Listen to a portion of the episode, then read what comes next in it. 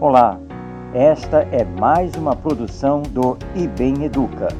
Eu sou Marcos Demário e convido você para uma conversa sobre educação.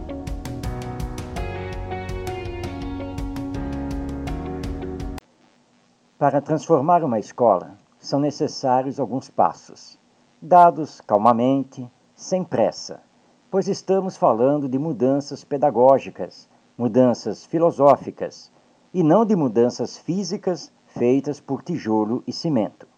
Ou seja, existe um processo para fazer da sua escola uma escola do sentimento. E para que esse processo seja iniciado, você, que quer propor e realizar a mudança, precisa realmente querer e saber o que quer, estudando a proposta apresentada pelo IBEM Educa. Supondo que você esteja convicto do que quer e tenha estudado a proposta, recomendamos como primeiro passo redefinir e rediscutir a educação com todos os profissionais envolvidos no trabalho escolar, pois é necessário mudar a filosofia da escola, que passará a trabalhar para colocar em prática a educação moral. E a educação moral não significa formar o caráter do educando, potencializar as virtudes e não os defeitos de cada aluno, sensibilizar os sentimentos do educando e também do educador, direcionar a inteligência para o desenvolvimento do bem para todos e construir o homem integral, ou seja, fazer desabrochar o eu interior do educando, todo o seu potencial. O segundo passo dessa transformação ainda ligado ao pensamento filosófico que regerá toda a ação pedagógica, é destacar que o fim último da educação é levar o educando ao seu aperfeiçoamento total e que, nesse sentido, a escola é um dos agentes básicos desse trabalho, o qual deve ser compartilhado com a família, com a sociedade e com a autoeducação. Como entendemos que a vida é educação, também entendemos que o homem é eterno educando, aprendendo e ensinando ao mesmo tempo, sempre, a cada passo do existir. Por isso, a educação é um processo de dentro para fora e de fora para dentro, do homem para a vida e da vida para o homem.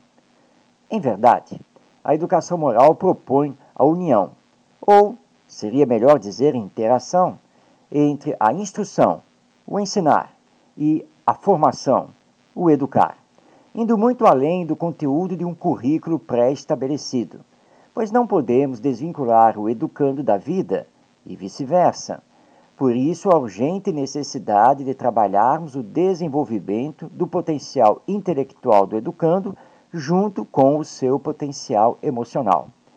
Ou será que Jean-Jacques Rousseau está errado? ao afirmar que o fim último da educação é a preservação da bondade e virtudes naturais do coração humano. Bem, talvez esteja, pelo menos para aqueles que consideram que o educando, seja criança ou adolescente, é o maior problema que temos pela frente na escola. Será? Dizem que sonhar com uma escola diferente é fácil. A questão está em realizar essa escola diferente na prática. Pois bem, vamos mostrar que essa tarefa não é tão difícil como se imagina e que fazer da sua escola uma escola do sentimento é mais que possível, é uma realidade. Para isso, elaboramos um passo a passo, espécie de manual prático. Construa o projeto dialogando. Reúna os professores, os funcionários e os pais em reuniões específicas para apresentar e conversar sobre a escola do sentimento, pois o ideal deve estar claro para todos, fazendo com que eles também se motivem para a sua implantação. Estude a educação moral. Fomente grupos de estudos sobre a educação moral e a pedagogia da sensibilidade, bases para o bom trabalho da escola do sentimento. Repense o professor são sete os princípios de conduta do educador: afeto, ajuda, amor, bondade, estímulo, natureza, convicção. Faça dos professores verdadeiros educadores. Elabore um novo ensino-aprendizagem.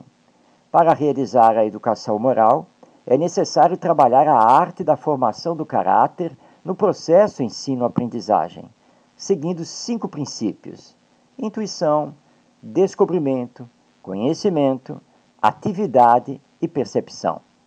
Trabalhe os princípios da educação moral. Constantemente realize oficinas de vivências e estudos sobre os três princípios da educação moral: educação com amor, com exemplo e com experiência própria. Monte a rede pedagógica. A escola do sentimento não trabalha sozinha, não fica isolada. Cuide de integrar numa rede educativa a família e a comunidade. Reveja os fins do ensino. O ensino propiciado pela educação moral deve levar em consideração todas as aptidões do educando em todas as circunstâncias e ser feito com simplicidade, amor, prudência e autoridade. Dá trabalho renovar a escola e transformá-la? Sim, mas nunca disse que não seria trabalhoso e, muitas vezes, difícil. Com abnegação, idealismo, trabalho e tempo, você verá surgir a escola do sentimento e, um pouco mais à frente, um novo homem para um novo mundo. Eu sou Marcos Demário e você acessa esta e outras produções em ibemeduca.com.br. Até nossa próxima conversa sobre educação.